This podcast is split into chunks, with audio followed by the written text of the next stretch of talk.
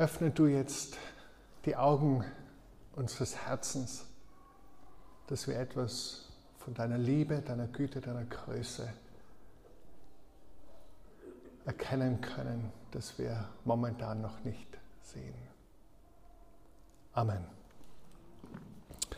Amen. Ähm,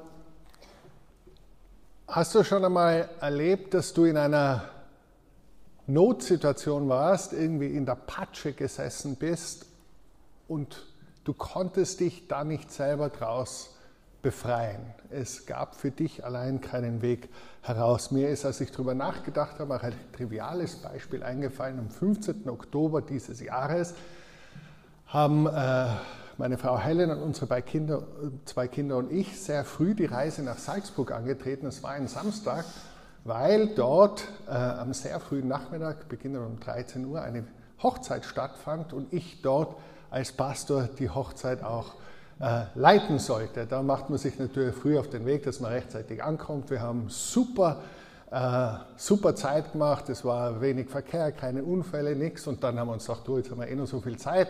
Jetzt fahren wir bei Mondsee vorbei, sind schon fast in Salzburg. Bleiben wir doch schnell bei Mäcki stehen, dann kann man nochmal schön aufs Klo gehen und die Kinder haben noch was zum Essen und man holt sich noch einen Kaffee und das dauert dann doch immer ein bisschen länger, als man meint. Er kehrt ins Auto zurück, es hat geregnet, fast geschneit, kalt war es. Und äh, dann denkt man sich, okay, jetzt ist doch ein bisschen eng, jetzt tue ich nicht da reversieren und rundherum fahren um den Parkplatz, sondern ich fahre durch die Parklücke vor mir einfach durch. Und ich gebe Gas und rums. Und ihr seht das Resultat äh, hinter mir. Ich habe leider übersehen, weil relativ schlechte Sicht war, dass da ein großer Graben war zwischen der Parklücke vor mir und dem Parkplatz, auf dem ich war. Und war aber so voller Enthusiasmus, da ja nicht zu spät zu kommen zum Gottesdienst, dass ich richtig Gas gegeben habe und den schön überwunden habe, diesen Bordstein, und aufgesessen bin. Und jetzt denkst du natürlich, gut, es ist Samstagvormittag, es ist schlechtes Wetter, der ÖMTC hat vielleicht das eine oder andere zu tun und wer jetzt irgendwie, willst auch nicht den Bräutigam anrufen und sagen, du, komm mir jemand schnell im Mondsee holen, weil ich gerade das Auto aufgebockt.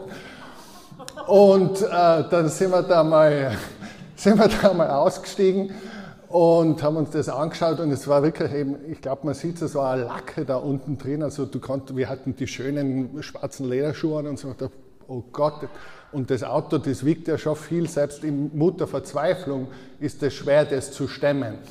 Und dann waren aber so ein paar Passanten herum und die sind gekommen und gesagt, ah, na super, okay, na, das kriegen wir hin und da, ich habe, gut, ich habe eh meine Flipflops an, ich gehe da rein. Eine zierliche junge Frau, denkt man, okay, das sehr motiviert, toll mit den Flipflops, aber das wird schwierig. Und, äh, und irgendwie haben wir dann angefangen, da ein bisschen Zahn, hat sich natürlich nichts bewegt. Und das war aber, was dann schon irgendwie sehr lustig war, es hat sich herausgestellt, es waren alles ganz äh, irgendwie feurige Christen und Christinnen, die dort auf einer christlichen Konferenz waren im Mondsee. Und die sind gerade vor McDonalds gestanden und haben gerade miteinander darüber geredet, wie wichtig es ist, dass man immer hilfsbereit ist, wenn, wenn Gott einen Menschen über den Weg schickt, die Hilfe brauchen. Tatsächlich, nicht erfunden. Ich kenne sogar den äh, französisch-deutschen Redner auf dieser Konferenz, lustigerweise ist ein anderes Thema. Jedenfalls war das ein bisschen schwierig, aber dann ist einer gekommen und gesagt, du, jetzt hört auf der Umzahn, ich habe eben ein Pickup dabei, hast das Seil, ich zahle die aus. Und, nächstes Foto, tatsächlich ist er mit dem Pickup gekommen und keine zehn Minuten später waren wir wieder en route Richtung Franziskanerkirche. Dem Hochzeitspaar habe ich wohlweislich erst am Abend davon erzählt, nachdem alles über die Bühne gegangen ist. Die haben gar nicht gewusst, äh, wie, auf, äh, wie das auf Messerschneide stand. Gut, das ist ein triviales Beispiel. Äh, ich war, es war schon eine Not, man hätte wahrscheinlich irgendeine Lösung gefunden, aber es war jedenfalls so, ich hätte mich selber nicht herausziehen können aus dieser Patsche. Heute früh ist man bei mich, ich höre immer wieder diese Bible in One Year App, vielen von euch habe ich sie empfohlen bin ich erinnert worden an ein ähnliches Beispiel, das viel dramatischer ist aus dem Jahr 2010. Ihr erinnert euch vielleicht, da ist im Norden von Chile eine Mine eingestürzt und 69 Kumpel waren gefangen. 700 Meter unter der Erde. 69 Bergarbeiter waren gefangen. Und man ist davon ausgegangen, denen wird der Sauerstoff ausgehen, denen wird die Nahrung ausgehen, die werden sterben. Und na, äh, es waren 69 Tage waren sie unten, es waren 33, die verschüttet waren. Nach 69 Tagen, erinnert euch, da hat man wie so Weltraumkapseln gebaut und hat die runterlassen und die alle einzeln raufgeholt. Das war viel dramatischer. Die hätten sich nie und nimmer aus ihrem vermeintlichen Grab 700 Meter unter der Erde befreien können. Aber die Leute sind zusammengerückt, die Ingenieure haben sich zusammengetan und man hat etwas ganz Neues gemacht und einen Rettungsstollen gegraben, wo diese Kapsel runterfahren konnte, 700 Meter unter der Erde und hat alle, alle äh, äh, 33 retten können, 69 Tage nach dem Unglück. Not, Notsituationen und Rettung, die man selber nicht bewerkstelligen könnte. Das ist so das Thema von Weihnachten, das ist das Thema der Bibellesung, dieser berühmten Passage aus dem Matthäusevangelium, die wir heute gelesen haben. Übrigens lesen die heute Millionen und Millionen von Menschen, weil sie auf der Leseordnung steht, von ganz, ganz vielen großen Kirchen. Also weltweit wird genau dieser Text heute gelesen und verbunden ist er. Und wenn man mehr als eine Lesung hat, wird, er, wird auch die erste Lesung gelesen aus dem Buch des Propheten Jesaja, Kapitel 7, wo es diese Verheißung gibt, von der Matthäus schreibt, sie hat sich erfüllt in Jesus. Und ich möchte euch in den nächsten paar Minuten mit hineinnehmen in ein paar Kontexte. Also einmal den ersten Kontext, wo Gott dieses Versprechen, diese Verheißung der Rettung hineinspricht, sagt, es wird ein Kind geboren werden, du sollst es Immanuel nennen, Gott mit uns. Und dann im Zentrum, wie sich das in Jesus erfüllt, aber immer auch natürlich denken, was hat es mit dir und mit mir zu tun? Was hat es mit uns im 21. Jahrhundert zu tun? Und ich muss kein Prophet sein und müsste auch nicht so viele von euch so gut kennen, um zu wissen, dass viele von uns in Situationen sind, aus denen wir uns selbst nicht befreien können. Wo wir Hilfe brauchen, ja, wo wir Rettung brauchen. Seine Situationen in Beziehungen, die schwer sind, die schmerzhaft sind, die zerrüttet sind.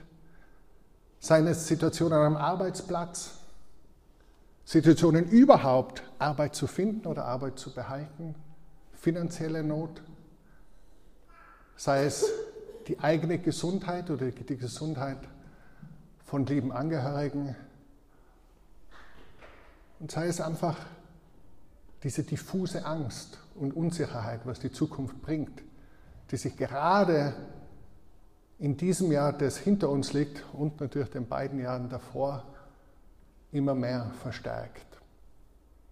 Viele von uns spüren irgendwie, wir bräuchten eigentlich Rettung. Und darum geht es in diesen Texten.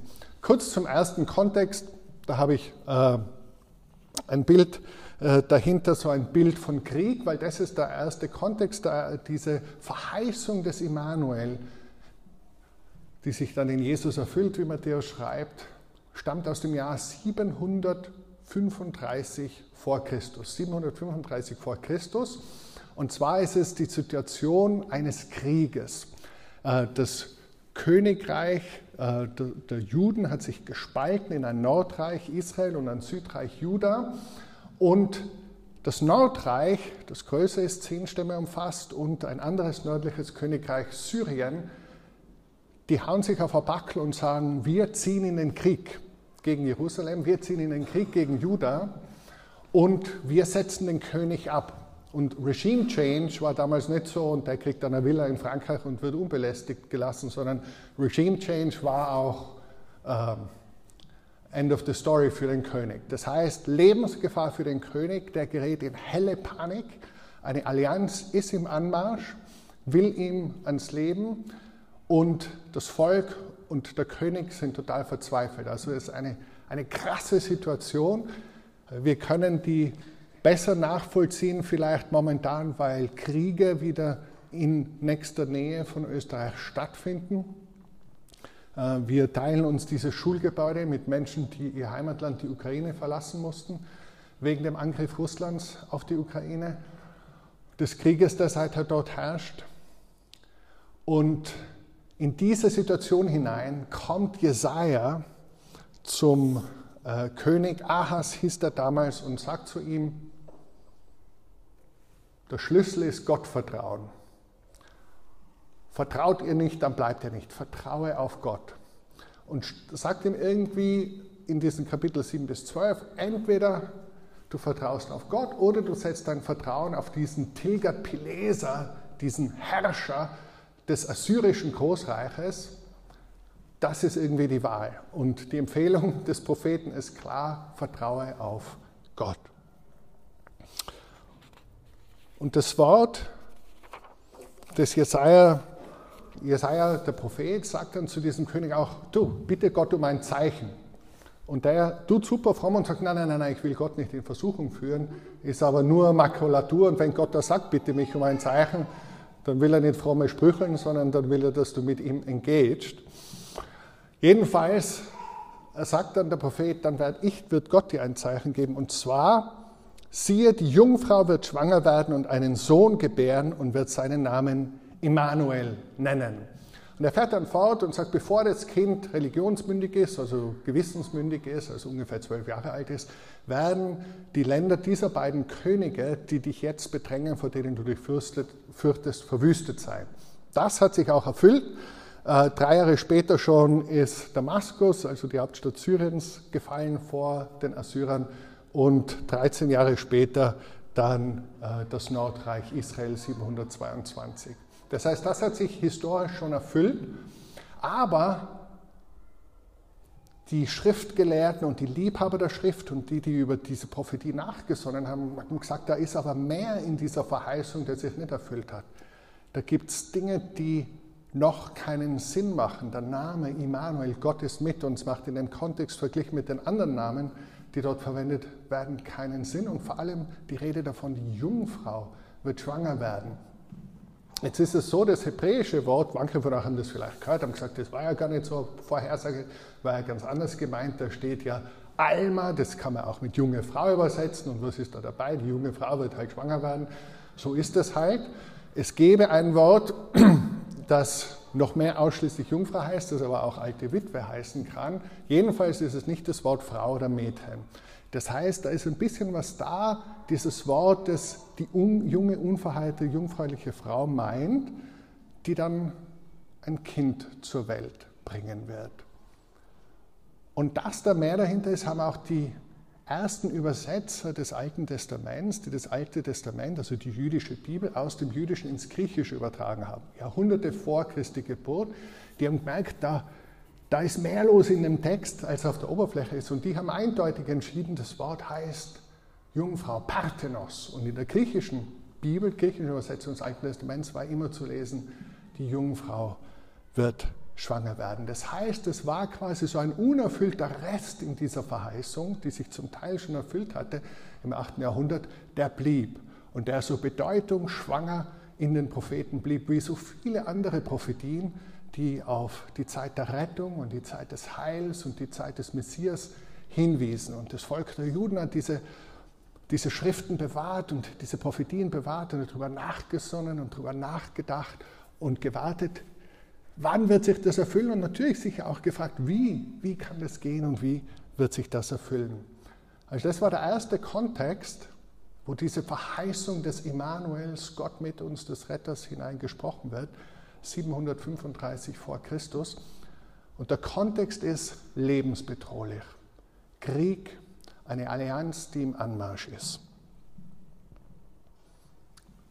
Jetzt gehen wir zum Beginn unserer Zeitrechnung. Die ganz, die berühmte Weihnachtsgeschichte, leider so berühmt, dass man oft die Dramatik und die, die Relevanz gar nicht mehr so wahrnimmt und denkt sich halt so eine Geschichte. Ähm, ich gehe es, wie wir es oft machen, weil wir die Bibel ernst nehmen wollen, so Vers für Vers durch und mache ein paar Bemerkungen, während ich das mache. Wir haben also begonnen zu lesen ab Vers 18 im ersten Kapitel von Matthäus zur Geburt von Jesus Christus, das heißt Jesus der Messias. Davon hat Matthäus schon gesprochen in den ersten 17 Versen und gesagt, Jesus ist der Nachfahre Davids, König Israels, königlicher Messias und der Nachfahre Abrahams, der Träger der Verheißung, dass in ihm alle Nationen der Erde gesegnet werden. Das hat er schon gemacht.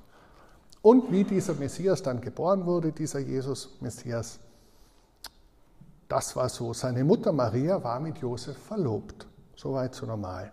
Sie hatten noch nicht miteinander geschlafen, waren noch nicht verheiratet. Dann stellte sich heraus, dass Maria schwanger war aus dem Heiligen Geist.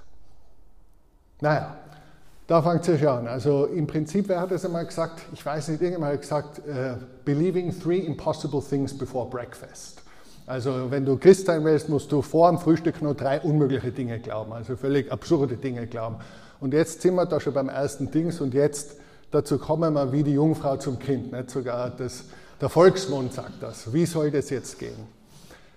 Ich muss sagen, ich habe bei manchen Wundern, denke ich mal, wie ist das gegangen? Aber bei diesem Wunder, denke mal, also, jetzt pass auf. Natürlich, wenn es Gott nicht gibt, müssen wir gar nicht drüber reden. Kannst das vergessen. Ja? Wobei es gibt eine Naturpartogenese, aber ist ein anderes Thema. Ähm, aber wenn du sagst, was die Christen über diese Begebenheit sagen, der allmächtige Gott, der Schöpfer des Himmels und der Erde, und wir haben uns vor ein paar Wochen am Big Question Sunday Gedanken gemacht, wie unendlich groß dieses Universum ist, mit den 100 Milliarden Galaxien, mit jeweils 100 Milliarden Sternen, wie die aus dieser Anfangssingularität heraus entstanden sind und geordnet wurden und, und das Leben hervorbringen konnten. Ja. Also wenn es einen Gott gibt, der groß genug ist, durch eine Singularität ein derart geordnetes und fruchtbares Universum hervorzubringen und zu erhalten, wenn ein Gott aus dem Nichts alles schaffen kann, was es gibt, wenn jedes Elementarteilchen dieser Welt, jedes Boson und was weiß ich was, von diesem Gott erschaffen und erhalten wird, dann ist es für den Gott bitte nicht so schwierig, eine Eizelle in einer Art und Weise zu manipulieren, dass daraus ein lebensfähiges Kind entsteht. Das traue ich dem Allmächtigen dann doch zu. Also da, ich denke mal, wenn man sagt, wir haben einen allmächtigen Gott, dann ist für mich die jungfräuliche Geburt äh, überhaupt kein Problem, dass Gott das machen konnte. Jetzt kann man ja sagen, aber vielleicht fängt es da schon an mit dieser berühmten kirchlichen äh, Sexualfeindlichkeit und Leibfeindlichkeit. Jetzt ist das, und das ist nicht ganz unverdient, also der, ich schätze Augustinus extrem. Er ist ein großer, großer Denker und Beter und Heiliger und alles Mögliche, schaut mir da immer zu. Wenn ich predige, ist es der mit dem grünen Mantel hinter euch. Äh, und äh, genau. Und, aber der, der hat schon ein bisschen gehabt mit der Leib- und Sexfeindlichkeit. Der hat ja ziemlich viel Sex gehabt, aber nie als verheirateter Mann, ist ein anderes Thema. Äh, äh, bevor Jesus nachfolgte. Jedenfalls hat dieser Augustinus gesagt, schau, das Problem ist, die Erbsünde, die wird durch die sexuelle Zeugung übertragen, weil Sex immer Sünde ist. Und deswegen musste das mit der jungfräulichen Geburt so sein. Das ist eine ganz kreative Idee und passt recht gut vielleicht in ein platonisches oder gnostisches Denken, aber passt überhaupt nicht zum biblischen Denken. Biblisch gesehen ist Sexualität zwischen Mann und Frau, Sexualität, die gesegnet ist durch diesen Bund der Ehe, so wie es die Bibel uns zeigt, ist Sexualität Gottes Idee und auch Gottes Idee, dass sie Spaß macht und Freude bereitet und Genuss. Also es ist sicher nicht leib- oder sexfeindlich, aber warum geht es? Es geht sicherlich um zwei Dinge. Um eines wahrscheinlich schon, dass irgendwie gezeigt wird, es ist ein Neubeginn, ein neuer Adam. Jesus ist nicht ein Nachfolger des Adams, der sich gegen Gott und gegen Gottes Gebote entschieden hat. Darum geht es sicher. Aber ganz besonders geht es darum zu sagen, Jesus ist einzigartig, unvergleichlich. So einen wie ihn hat es nie gegeben und so einen wird es nie geben. Und er ist auf ganz einzigartige Weise mit Gott als Vater verbunden und verknüpft. Niemand ist in diesem Sinne Sohn Gottes wie dieser Jesus, Sohn der Maria, dieser Jesus von Nazareth, dieser Jesus Christus. Darum geht es ganz sicher wenn wir sagen, die jungfräuliche Geburt. Es ist also ein Hinweis darauf, dass Jesus ganz Gott und ganz Mensch ist. Die letzten Wochen haben wir in unserer Serie Jesus Gott wird greifbar viel darüber nachgedacht und haben geschaut, wie am Anfang des Hebräerbriefes, wow, gesagt wird, Jesus ist der Abglanz der Herrlichkeit Gottes, der Abdruck seines Wesens. Gott, seine Herrlichkeit, sein Licht wird in Jesus sichtbar, sein Charakter ist ihm aufgedrückt, er ist imprägniert davon, er teilt Gottes Tun in der Schöpfung, dem Erhalten der Schöpfung, am Ende im Gericht über alles. Wir haben das gesehen in der Offenbarung 5, wo man heute, du hast es im Gebet, das zitiert, worüber wir letzte Woche geredet haben, dass im Himmel immer angebetet wird. Offenbarung 5, Tag und Nacht wird Gott gelobt. Warum? Weil Gott so schön ist, dass du nichts anderes tun kannst. Und wir sagen, wow, wow, wow, heilig. Und Jesus sitzt am Thron oder ist in der Mitte des Thrones und auch er wird als würdig angebetet. Wir haben es im Philipperbrief gesehen, dass Jesus Gott gleich war, Gottes Gestalt hatte und dass er wie ein Mensch geworden ist und Knechtsgestalt angenommen hat. Also immer wieder siehst du, dass die Bibel von ganz, ganz vielen Seiten zeigt, Jesus ist nicht nur Mensch, er ist Mensch, ganz Mensch, aber er ist mehr. An ihm wird Gott sichtbar. Das ist deshalb wichtig, weil letztlich nur Gott uns retten kann. Machen wir weiter. Ihr Mann Josef hielt Gottes Gebote, aber er wollte Maria nicht bloßstellen, denn ohne Aufsehen zu erregen, wollte er sich von ihr trennen. Dazu war er entschlossen. Also Josef hatte eine gewisse Not. Er musste schließen, dass seine ihm Anverlobte ihm untreu gewesen war und als frommer Jude seiner Zeit hat er die Meinung der meisten Frommen geteilt, die gesagt haben, bei Ehebruch muss die Ehe geschieden werden. Nicht alle Juden haben das gedacht, aber viele im ersten Jahrhundert, weil dadurch das Wesen der Ehe zerstört wird. Und deswegen denkt er, um Gottes Gebote zu halten, muss ich das tun, aber er war barmherzig. Und er wollte sie nicht bloßstellen. Er wusste, dass es für Maria natürlich lebensgefährlich wäre weil Ehebruch und Beischlaf während der Zeit der Verlobung ist als Ehebruch gewertet und geahndet worden und auf Ehebruch stand die Todesstrafe durch Steinigung. Das heißt, für Maria ging es tatsächlich in dieser Gesellschaft, in dieser Zeit um ihr Leben. Also auch sie hat viel riskiert, dass sie sich darauf eingelassen hat. Und jedenfalls wäre sie mit Schimpf und Schande davongejagt worden. Josef, der vielleicht erst 19 ist, Maria vielleicht erst 12, 13, das vergessen wir, also ganz, ganz jung. Stell dir vor, diese Entscheidungen in diesem Alter zu treffen, Teenage Pregnancies. Also er will sich von ihr trennen, er möchte sie nicht bloßstellen. Und dann, sieh doch, plötzlich, Gott greift ein. Und zwar, und das finde ich irgendwie besonders schön, im Schlaf. Ich finde es so schön, wenn Gott eingreift und am besten ist, er macht es im Schlaf. Ja, weil dann weißt du, du hast dir nicht irgendwie eingesteigert, du hast das nicht irgendwie dir zusammengereimt, sondern es wird dir geschenkt, es fällt dir zu. Im Schlaf träumt Josef und ein Engel des Herrn erscheint ihm und sagt zu ihm, Josef, du Sohn Davids, habe keine Bedenken, deine Frau Maria zu dir zu nehmen denn das Kind, das sie erwartet, ist aus dem Heiligen Geist. Hey, wie gut ist es, wenn jemand sich zu dir stellt? Er stellt sich zu Maria. Wie cool ist es, dass Gott seinen Engel schickt und sagt, glaube nicht, dass sie fremdgegangen ist. Das kommt von mir. Wie toll ist es, wenn jemand sich auf deine Seite stellt und sagt, scheu dich nicht. Ich sage dir, wie es ist. Wie sehr sehnen wir uns danach, dass jemand für uns spricht, gerade wenn wir unter falschen Verdacht geraten sind. Fürchte dich nicht, Maria, deine Frau zu dir zu nehmen, denn das Kind in ihr ist aus dem Heiligen Geist. Ich denke mal, Josef war sicher erleichtert. Ich vermute, Maria hat ihm das Gleiche auch schon gesagt, aber er hätte gern noch eine Second Opinion gehabt. Ähm, Ich finde es überhaupt toll, wenn Gott in Träumen spricht. Vor nicht allzu langer Zeit hatte ich ein Mittagessen im Café Kasper äh, und äh, mit, mit zwei jungen Menschen, eine davon eine junge Türkin, die mir erzählt hat, wie sie überhaupt nicht aus einer frommen Familie, nicht aus einer christlichen Familie, auch nicht irgendwie Gott suchend, eines Nachts in der Türkei von Jesus geträumt hat. Jesus ist ihr im Traum erschienen und hat sich ihr gezeigt als der Retter der Welt, als dem, der sie retten möchte, als dem, der sie einlädt, ihr nachzufolgen. Wie cool ist das, dass das nicht nur damals passiert ist und irgendwann mal, das passiert heute. Und ich habe viel mit äh, Menschen gearbeitet, die vor allem in der muslimischen Welt arbeiten. Da scheint es vor allem weit verbreitet zu sein. Ganz, ganz viele Menschen im Iran, ganz, ganz viele Menschen in Afghanistan, in, in vielen dieser Länder erleben, dass Jesus Christus sich ihnen im, Traum zeigt. Also der Gott, von dem wir hier reden, das ist nicht nur alles alte Geschichten und irgendwann einmal passiert und das gibt es heute nicht mehr, das gibt es alles heute auch noch. Jungfräuliche Geburt eher weniger, das war ein für alle Mal.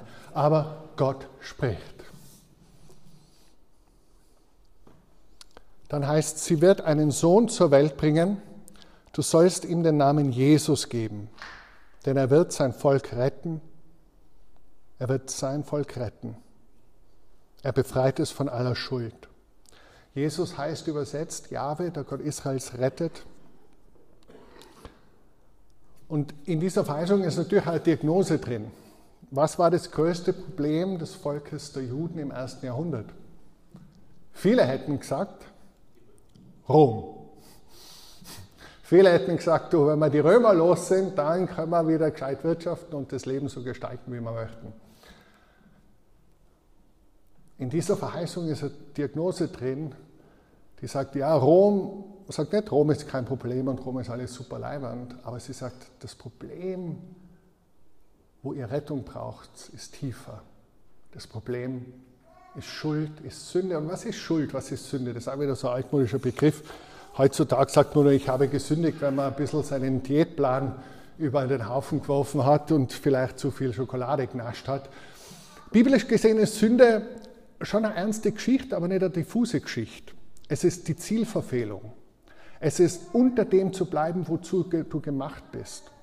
Du bist dazu gemacht, als Frau, als Mann, als Kind, als älterer Mensch, du bist dazu gemacht, Gott in seiner Herrlichkeit zu sehen und zu erleben, seine Liebe zu kennen und sie in die Welt hinein wieder zu spiegeln.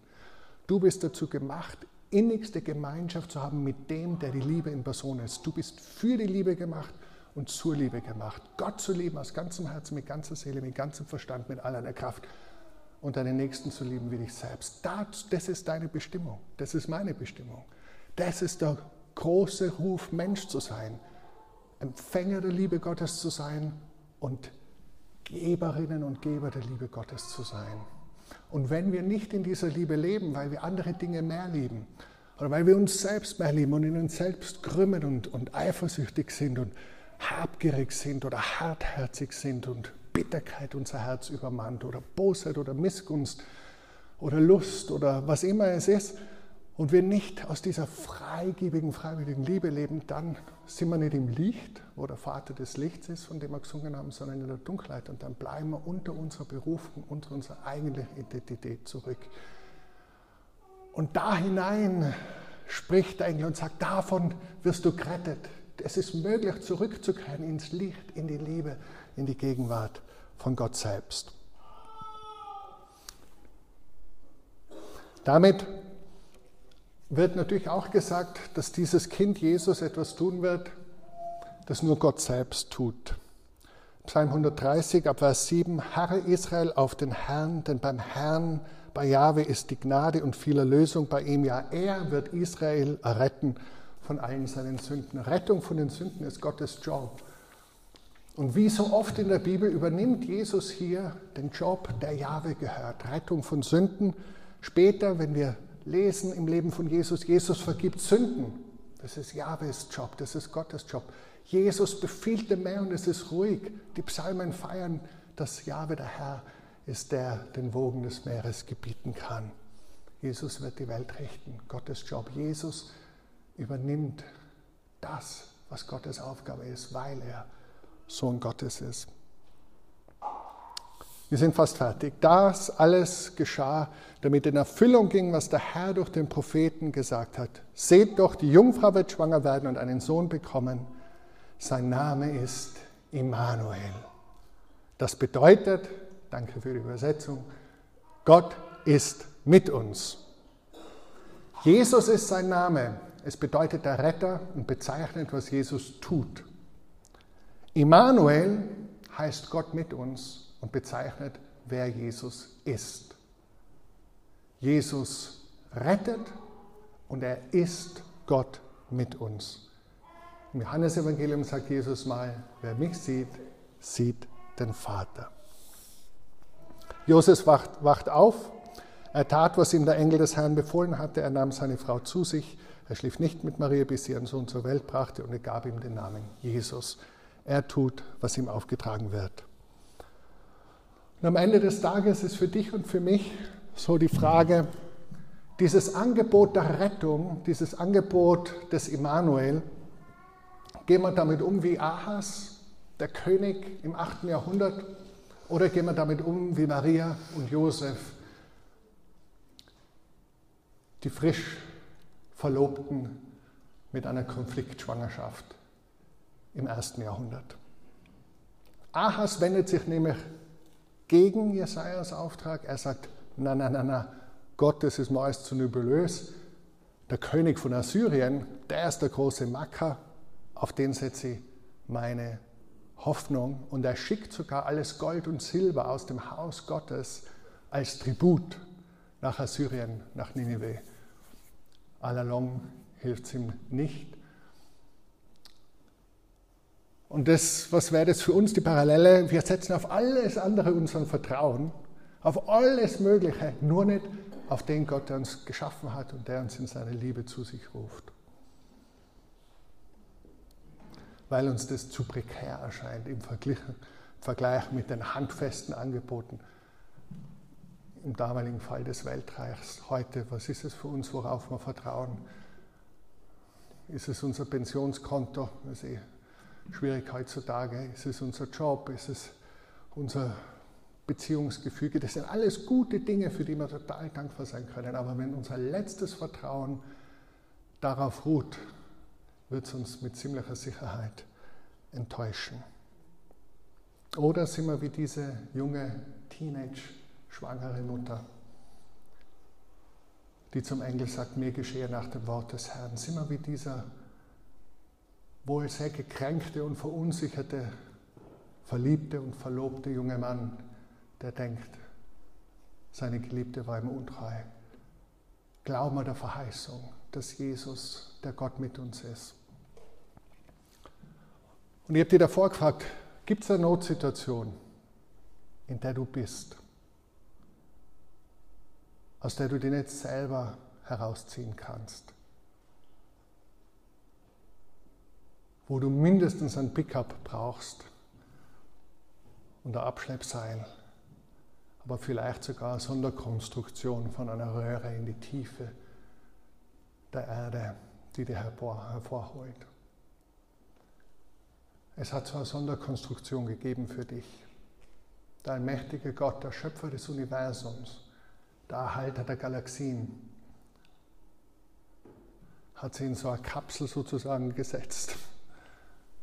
Ist in die Tiefe gekommen, ist auf Augenhöhe mit uns gekommen, ist einer von uns geworden, hat mit uns gelebt, hat uns vorgelebt, was es heißt, Gott nachzufolgen, ihn zu lieben mit ganzem Herzen, den Nächsten zu lieben wie uns selbst. Und hat nicht nur mit uns gelebt und mit uns gelitten, sondern für uns gelitten und ist für uns gestorben. Darum geht es bei Weihnachten. Gott wird greifbar in Jesus. Gott kommt uns nahe. Und egal, wo du heute bist, ob es das super gut geht, Gott ist für dich, er freut sich, dass das gut geht, oder ob du in großer Not bist, Gott ist für dich und er bietet dir Rettung an. Bedeutet das Friede, Freude, Eierkuchen, das Leben wird ganz easy cheesy. Wenn wir uns die Maria anschauen oder den Josef und viele, viele andere in der Bibel, wissen wir, nein, das kann man natürlich nicht versprechen. Aber es macht einen riesen Unterschied, ob du weißt, dass der lebendige Gott, der dich liebt, mit dir ist, auch im finstern Tal, auch in der Stunde des Todes, oder ob du letztlich allein bist damit.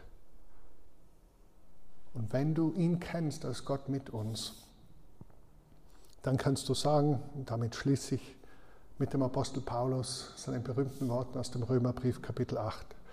Denn ich bin überzeugt, dass weder Tod noch Leben, weder Engel noch Gewalten, weder Gegenwärtiges noch Zukünftiges, noch Mächte, weder Höhe noch Tiefe, noch irgendein anderes Geschöpf uns wird scheiden können von der Liebe Gottes, die in Christus Jesus ist, unserem Herrn. Er ist der Emmanuel, er ist Gott mit uns. Amen.